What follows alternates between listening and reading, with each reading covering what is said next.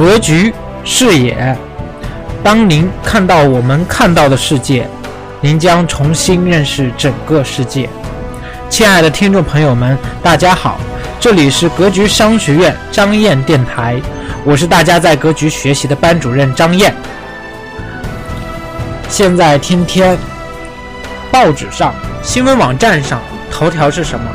是房子、房价。提到这个话题，已然成为了大家到哪里都要聊几句的话题。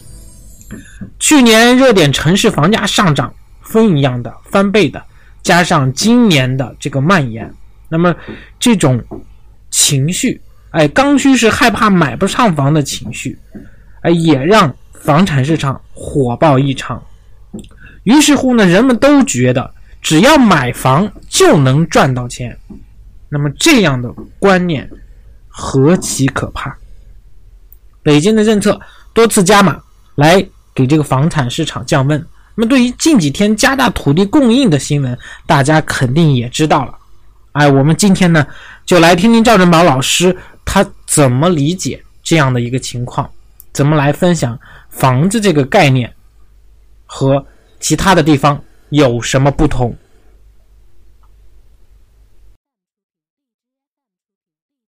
上周，整个房地产市场啊，可以说是发出了几个重大的新闻事件。第一个，国土部关于全国大中型城市加大土地供应的一个新的政策，我相信大家关注到这条政策了。这条政策是让各地按房地产市场的库存啊，去扩大土地供应。比如说，库存小于六个月的，加大土地的上市供应；库存高于多少多少个月的。要减少控制，那这一条呢，其实就是从供应端扩大了房子的供应。还有一个重磅消息，基本上在财经圈里都刷朋友圈了哈。北京在未来五年扩大土地供应六千公顷，这六千公顷要盖多少房子呢？各位，一百五十万套啊！大家听好了，是一百五十万套。这条消息真的是炸了锅了。大家要知道，相当于未来五年每年增加三十万套房子，这两条信息加在一起，大家可以明确看到，这是供给侧改革呀。今年三月初的时候，对吧？两会明确了不推出房产税，所以呢，两会期间房子又疯涨，因为大家觉得，哎，我持有房子没有成本啊，持有房子既然你不收税，我就多持有一点呗。结果当时我也挺迷惑的，我觉得怎么这种情况了还不推出持有成本呢？那这你怎么遏制炒房呢？对不对？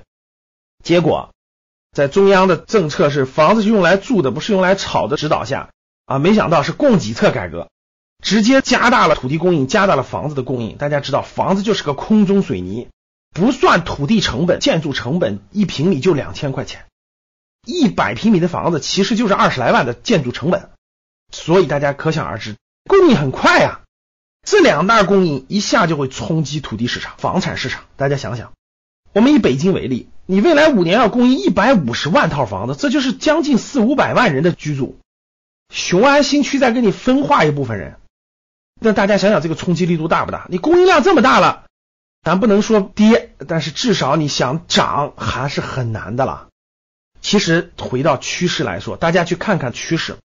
二零一六年房子疯涨之后，二零一六年国庆节开始限购。二零一六年十一月份，中央经济工作会议明确了房子是用来住的，不是用来炒的。这个出了以后呢，很多人其实也没理解或没有引起重视或等等等等。大家看，二零一七年三月十七号全面限购，然后连续十天十个政策。以北京为例啊，什么确认二套房呀、学区房改变呀、假离婚也不行了，等等等等啊，十个政策。然后呢，各地出台限购政策，到现在的上周的加大土地供应、加大房子的供应，各位，这已经形成了一种趋势了。这种趋势已经非常明显了。各位，我想给大家一个观念，就是大家对于房子一定要有所观念上的调整认识了，千万跟过去不一样了啊！趋势其实已经比较明确了。我的判断啊，不一定完全准确，我的判断是。未来两到三年，按股市上的话说，就是横盘整理期，想跌挺难的，特别是一二线城市挺难的。为什么？毕竟货币还在大量发行。想涨，也几乎没有可能性了。那很多人说了，那老师横盘整理期我买了持有不是也没关系吗？你别忘了，买房子大多数人都是贷款的，而房价不涨，但是你的利息是要还的。所以各位千万不要盲目炒房了，盲目炒房将套你个两三年是没问题的，你的利息一出去，成本就上涨了，对不对？这是我的一个观点啊，供大家参考啊，希望大家呢引起警觉，然后呢认真分析。在绝大部分人心中，已经形成了房子是一直牛市不停的上涨的这种概念了。个人观点吧，供大家参考，好不？好的，还是那句话，希望大家跟我互动交流，分享朋友圈。谢谢大家。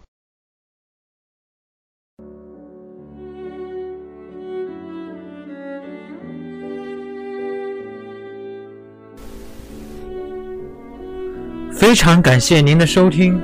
想要获得推荐的投资理财电子书、视频，想要知道如何操作听课学习，系统的学习投资理财知识的，请添加张岩的微信，微信号是九八四三零幺七八八，或者可以在节目的简介处扫描二维码。如果您是第一次听到咱们这个电台，您可以点击节目右下角的订阅字样。有新的节目将会第一时间通知到您的电台 App，以免以后找不到了。如果您有喜欢的节目，欢迎转发分享到您的朋友圈。感谢您的支持和鼓励，我在微信等你哦。